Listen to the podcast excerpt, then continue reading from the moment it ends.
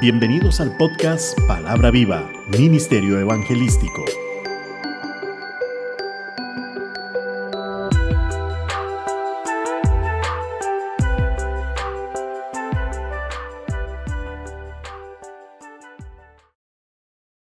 Es un placer estar nuevamente con ustedes y poder llevarles un nuevo mensaje de poder que te permita comprender el plan y propósito de Dios para tu vida. Derrame, Señor, sobre nosotros sabiduría y entendimiento para entender y aplicar tu palabra. En el nombre de Cristo Jesús. Amén. Nuestro tema de hoy. No te desvíes de tu camino. Generalmente para llegar a un destino se requiere de un camino. Un camino que ha sido trazado con anterioridad. Que una vez analizado nos preparamos con las provisiones necesarias para garantizarnos que vamos a llegar a nuestro destino pero te has puesto a pensar qué te puede suceder si te ves obligado a cambiar de ruta en tu viaje por diferentes circunstancias, o bien fuiste engañado por algún enemigo y te dio la ruta equivocada, o tú mismo en algún punto del camino tomaste una decisión equivocada, quizá porque no manejaste los puntos cardinales de forma correcta, o bien porque el camino no estaba correctamente marcado o señalado. Si vas en carro vas a mirar el marcador de combustible, te pones a pensar cuánto tendrás que caminar de más y te das cuenta que tus provisiones no te van a alcanzar. Te empiezas a poner nervioso y de pronto no sabes qué hacer. La sed te empieza a golpear y el hambre a azotar. Y cuando menos piensas te das cuenta que te faltan las fuerzas para poder continuar. Podríamos decir que te debilitaste. Y eso es exactamente lo que nos puede pasar cuando hemos conocido de Cristo y de pronto nos empezamos a alejar de Él y queremos entonces vivir una vida ya no conforme a Cristo, sino conforme a nosotros mismos. Jesús dijo, Juan 14:6, Jesús le dijo, yo soy el camino y la verdad y la vida. Nadie viene al Padre sino por mí. Jesús claramente trazó un camino para cada uno de nosotros los hijos de Dios. Él dijo claramente, yo mismo soy el camino, yo mismo soy la verdad, yo mismo soy la vid. Y enfatiza claramente que nadie, absolutamente nadie, dijo, nadie llegará a la presencia del Padre si no es por Él. La humanidad lucha y lucha por trazar sus propios caminos, creyendo que tiene la verdad de todas las cosas creyendo que Él mismo se puede sustentar. Se sienten autosuficientes, pero en esto es claro la palabra que dice Job 24:13. Ellos son los que rebeldes a la luz nunca conocieron sus caminos, ni estuvieron en sus veredas, pues nunca se interesaron en sus caminos y desecharon aquello que les iba a dar salvación y vida eterna. En sus veredas nunca quisieron caminar, tomando sus propios caminos que solamente les conduciría a la muerte, porque dice, hay camino que al hombre le parece derecho, pero su fin es camino de muerte. Proverbios 14:12. Y no nos engañemos, Dios no puede ser burlado, pues todo lo que el hombre sembrare, eso también segará. Gálatas 6:7. Tenemos que aprender a dejar de ser necios en nuestros corazones y creer que podemos hacer de nuestras vidas lo que queramos. Ezequiel 33:11 dice, diles, vivo yo, dice Jehová el Señor, que no quiero la muerte del impío, sino que se vuelva el impío de su camino y que viva. Volveos, volveos de vuestros malos caminos. ¿Por qué moriréis, oh casa de Israel? La expresión que se vuelva el impío de su camino y que viva, me hace pensar muchas cosas.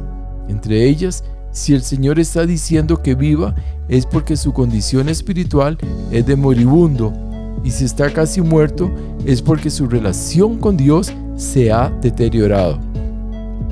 Y si no se ha alimentado como debe de ser, el haber dejado el camino del Señor lo ha debilitado, principalmente por estar luchando con sus propias fuerzas, dándole gusto a la carne, pero dejando lo espiritual totalmente de lado, que es lo mismo dejando a Dios de lado. pero también agrega una acción alentadora, un deseo de que viva y que no perezca, y dice, volveos, volveos de vuestros malos caminos. El Señor nos señala, nos advierte cada vez que nos apartamos o nos desviamos de la senda de justicia, del camino eterno. Dios nos está diciendo por qué debemos llegar hasta la muerte. El mismo Dios nos está dando una esperanza. Él no quiere que se viva de esta manera y no importa cuáles sean los pensamientos humanísticos, porque sobre ellos, es decir, por encima de ellos, debemos de caminar. Cada día vemos cómo se destruye el hombre.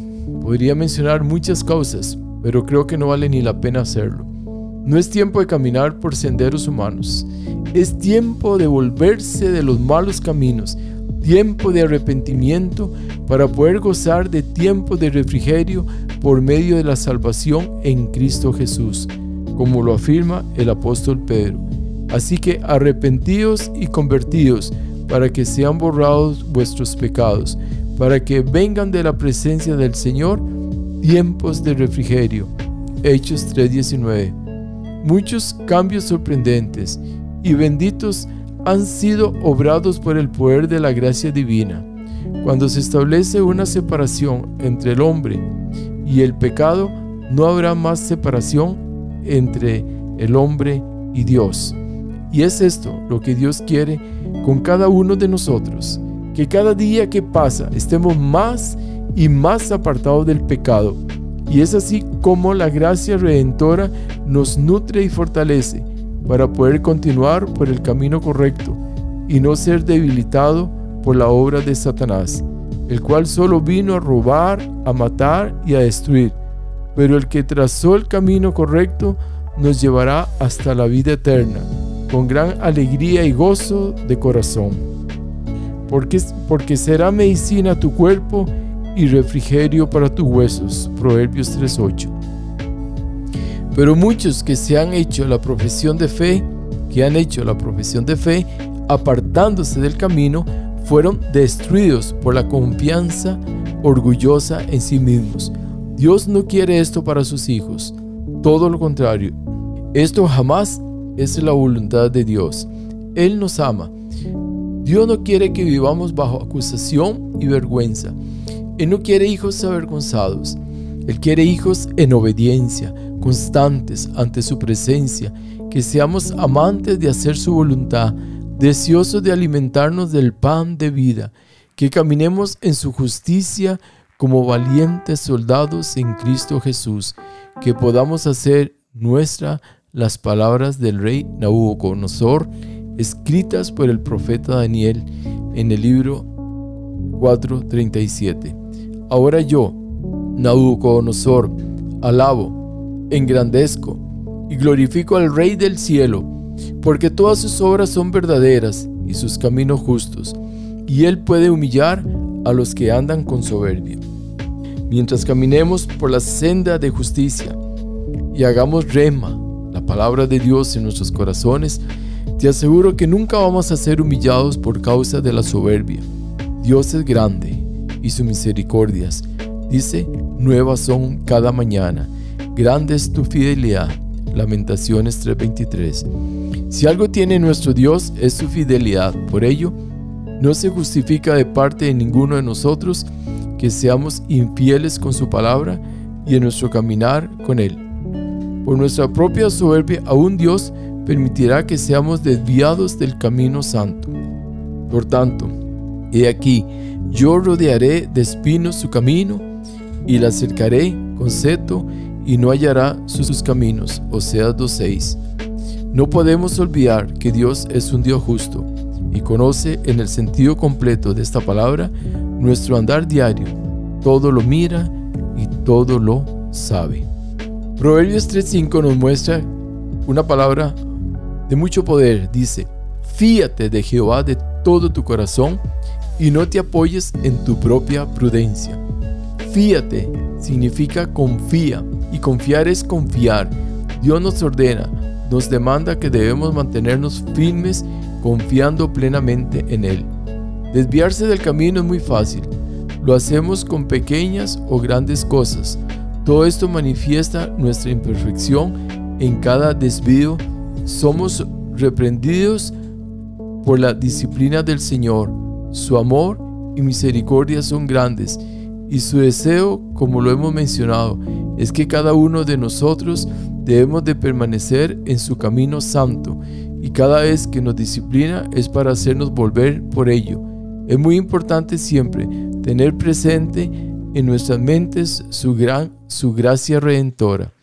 Este hermoso regalo de Dios que se nos ha dado gratuitamente, pues nadie tendría lo suficiente para pagar semejante sacrificio en la cruz cuando se nos ha regalado algo que valoramos, lo apreciamos mucho y por lo general le damos un lugar muy especial donde colocarlo. Quizá hasta le hacemos un cobertor. Lo ponemos donde la gente lo pueda ver y decimos, este es un regalo muy especial que me hizo fulano o sutano, es decir, un amigo o un pariente. ¿Cuánto más debemos apreciar, guardar y cuidar el regalo de la salvación que Dios nos regaló por medio de su Hijo Jesucristo. La gracia es más que un tesoro, más que cualquier regalo valioso aquí en la tierra. La gracia es la llave dada a cada cristiano para poder ingresar al reino de los cielos, para gozar de la vida eterna. Por ello, que desde la niñez has sabido las sagradas escrituras, las cuales te pueden hacer sabio para la salvación por la fe que es en Cristo Jesús. Según de Timoteo 3:15. Y porque la gracia de Dios se ha manifestado para salvación a todos los hombres. Tito 2:11. ¿Y cómo escaparemos nosotros si descuidamos una salvación tan grande? La cual, habiendo sido anunciada primeramente por el Señor, no fue confirmada por los que huyeron. Hebreos 2:3. Por ello, cada vez que nos desviamos del camino, estamos jugando con nuestra salvación. Y aquí es muy claro el libro de Hebreos cuando nos advierte, ¿cómo escaparemos nosotros si descuidamos una salvación tan grande? Preocupémonos de esta hermosa y gloriosa salvación y escuchemos las sagradas escrituras, escritas por los apóstoles que oyeron las palabras de nuestro Señor de gracia y que fueron inspiradas por su Espíritu. Entonces seremos bendecidos con la buena parte que no puede ser quitada. Todo esto fue conforme a la voluntad de Dios. Era la voluntad de Dios que nosotros tuviéramos una base firme para nuestra fe y un fuerte cimiento para nuestra esperanza al recibir el Evangelio. ¿Quién es sabio para que entienda esto y prudente para que lo sepa? Porque los caminos de Jehová son rectos, y los justos andarán por ellos, mas los rebeldes caerán en ellos. Oseas 14:9. ¿Quién se beneficia de las verdades entregadas por el profeta? Los que se ponen a entender y conocer las escrituras, escudriñándoles y poniéndolas por obra. Los caminos de la providencia de Dios son rectos para cada hijo de Dios. Todo está bien hecho.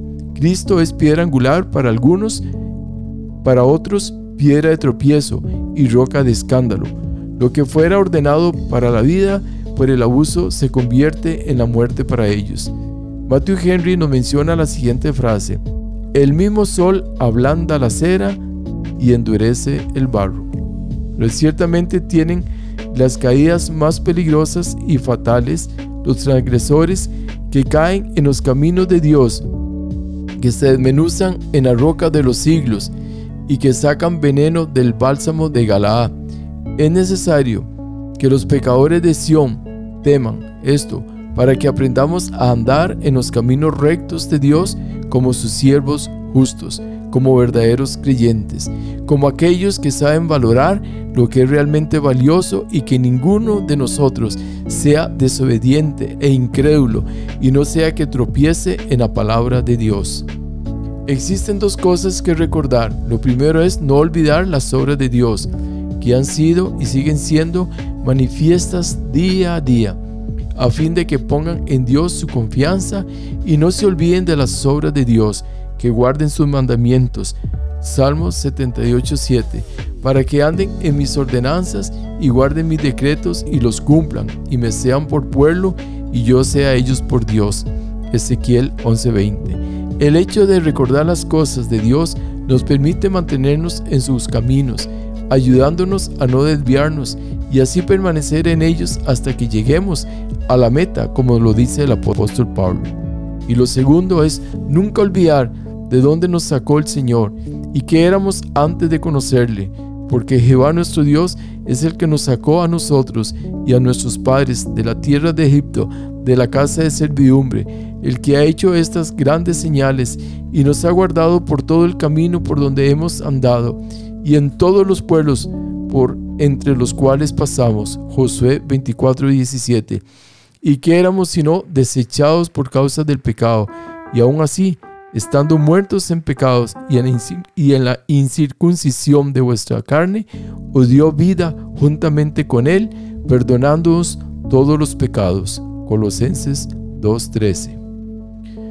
Y cantan el cántico de Moisés, siervo de Dios, y el cántico del Cordero, diciendo, Grandes y maravillosas son tus obras, Señor Dios Todopoderoso. Justos y verdaderos son tus caminos, Rey de los santos. Apocalipsis 15:3. Todo hijo de Dios está llamado a glorificar el nombre de Cristo, caminando por sus caminos, los cuales son verdaderos y justos. Debemos ser valientes y esforzados para poder luchar contra toda adversidad, para no desviarnos como nos lo dice el apóstol Pablo. Romanos 8:34. ¿Quién es el que condenará? Cristo es el que murió, más aún, el que también resucitó, el que además está a la diestra de Dios, el que también intercede por nosotros. ¿Quién nos separará del amor de Cristo? ¿Tribulación, o angustia, o persecución, o hambre, o desnudez, o peligro, o espada? Y como está escrito, por causa de ti somos muertos todo el tiempo, somos contados como ovejas de matadero. Antes, en todas estas cosas, somos más que vencedores por medio de aquel que nos amó, por lo cual estoy seguro de que ni la muerte ni la vida, ni ángeles, ni principados, ni potestades, ni lo presente, ni lo porvenir, ni lo alto, ni lo profundo, ni ninguna otra cosa criada nos podrá separar del amor de Dios que es en Cristo Jesús, Señor nuestro. Oremos.